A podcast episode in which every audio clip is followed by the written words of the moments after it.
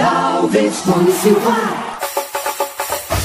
Beleza, turma do Papo dos Manos, iniciando aí mais uma semana, convido você para live hoje à noite, 19h30 no Instagram, Papo dos Manos, vamos então falar de Bahia e Vitória, dos clubes também do interior, deixa eu falar então inicialmente aí do Bahia, que jogou contra a equipe do Cuiabá e só conseguiu um empate fora de casa, mas esse pontinho até que veio agradar pela circunstância do jogo, viu Tony? Meu irmão Ranieri Alves, que situação, passa jogo, vem jogo, e a gente tá aqui na mesma onda, lamentando. Lamentando esse empate do Bahia, porque o Cuiabá, cara, é, é o tipo do time que é um time bom, esse elenco que eles têm lá, para disputa de Série B.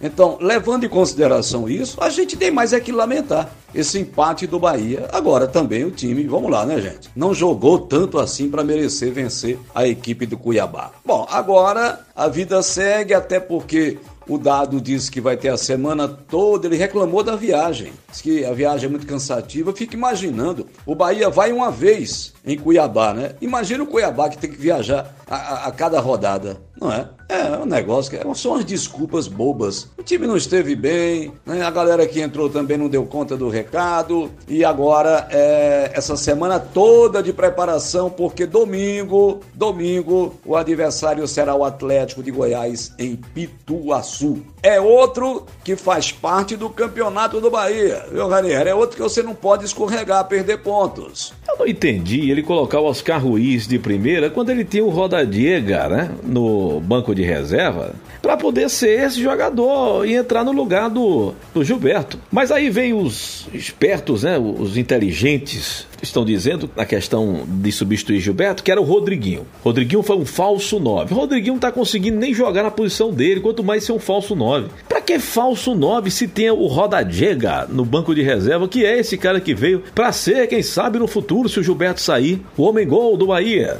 Aí ele coloca o cara no segundo tempo. Ah, mas ele teve vinte e tantos minutos para fazer alguma coisa. É diferente você iniciar como Oscar Ruiz iniciou e não fez nada. Mais uma vez, uma péssima partida desse jogador, Oscar Ruiz. E ficam batendo na mesma tecla e o Bahia se complicando. Se o Rodadega veio para ser o reserva do Gilberto, coloca ele. E eu ainda boto o Gilberto no jogo, mesmo com o pé só pulando, é melhor do que todo mundo aí. Ah, mas é porque o Gilberto vem mal, deu alguns jogos. Não importa. Gilberto, ele tá lá e resolve no lance só. O Bahia não tem muitos jogadores para estar tá escolhendo. Ah, o Gilberto pediu para ficar no banco porque tá cansado. Tá bom. Final do ano tá chegando. E se o Gilberto continuar cansado assim, pode ser que time nenhum do futebol brasileiro queira, queira mais contratar ele, né? Porque ninguém vai estar tá querendo levar um jogador que fica cansado em cima de jogo, passa jogo, entra jogo. Foi a viagem, que é muito longa. É muita conversa e muita desculpa para um time que continua jogando abaixo de um rendimento. E a gente espera mais. Agora vem aí, na próxima semana, o Atlético de Goiás. Quanto ao Vitória,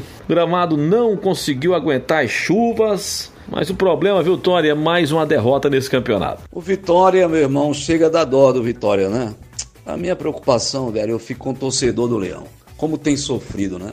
Mas aí sempre tem alguém que vem, não, o gramado não oferecia condições, se tivesse seco. Bom, é mais uma derrota que está aí anotado. Tomou 1 a 0 do Vasco da Gama. E nem tem tempo para respirar muito, porque amanhã já viaja para enfrentar o Cruzeiro. O jogo vai ser sete da noite, quarta-feira, no Mineirão. O Cruzeiro, que vem aí de uma recuperação, venceu fora de casa. E esse jogo vai ser com certeza mais um jogo complicadíssimo para o Vitória, que está na zona de rebaixamento e vai pegar um concorrente direto, que deixou a zona, mas em termos de pontuação, se o Vitória vencer, passa. Mas do jeito que está jogando, viu, meu irmão? É bom preparar o coração para quarta-feira, Ranieri. É, enfrentar o Cruzeiro na quarta-feira é enfrentar um adversário que está passando por problemas que tem aí o Wanderlei Luxemburgo à frente, né? Tá dando lá uma motivação, eu como sempre falo, é o tal do choque de gestão, trazendo uma novidade, uma experiência, alguma coisa assim. Isso pode complicar sim a equipe do Vitória, né? Porque você sempre tem uma conversa a mais na cabeça do jogador e o Cruzeiro tá tentando isso, porque se não tem condições de mudar todo mundo, muda lá o comandante. Vitória também, né? Nessa mudança do comandante, é, ele necessita, lógico, depois da saída do Ramon Menezes, para ver se dá uma, uma motivação desse time. Mas digo a você, é muito complicado porque o futebol ele não anda, ele não rende, não acontece. Eu acho que não foi só o problema da chuva, não, do campo alagado, não. Se o campo tivesse bem, a bola rolando, eu acho que o, o Vitória não teria vencido o Vasco da Gama. É uma pena, né? É uma pena sim, porque trata-se de um grande clube do futebol, não só baiano, mas do futebol brasileiro. O Vitória está passando por esses problemas aí, que lógico vem da parte de cima, né? Vem de diretoria. E aí vai só prejudicando a cada momento o time, porque contrata mal, traz treinador que não era para trazer e por aí vai. E a gente tem que ficar aqui esperando para ver o que vai acontecer. Bom, pelo menos no interior, o Juazeirense continua bem, né? Na Série D, mas e os outros resultados, hein, Tori? O Jacuipense continua do mesmo jeito. E agora perdendo. Tomou 3 a 0 da equipe do Tombense em Minas Gerais e na semana que vem, nesse final de semana, vai pegar o Paysandu fora de casa. A situação do Jacuipense é complicada, hein? Na zona de rebaixamento. Já na Série D, olha só, Juazeirense em casa venceu o Retrô por 1 a 0, 22 pontos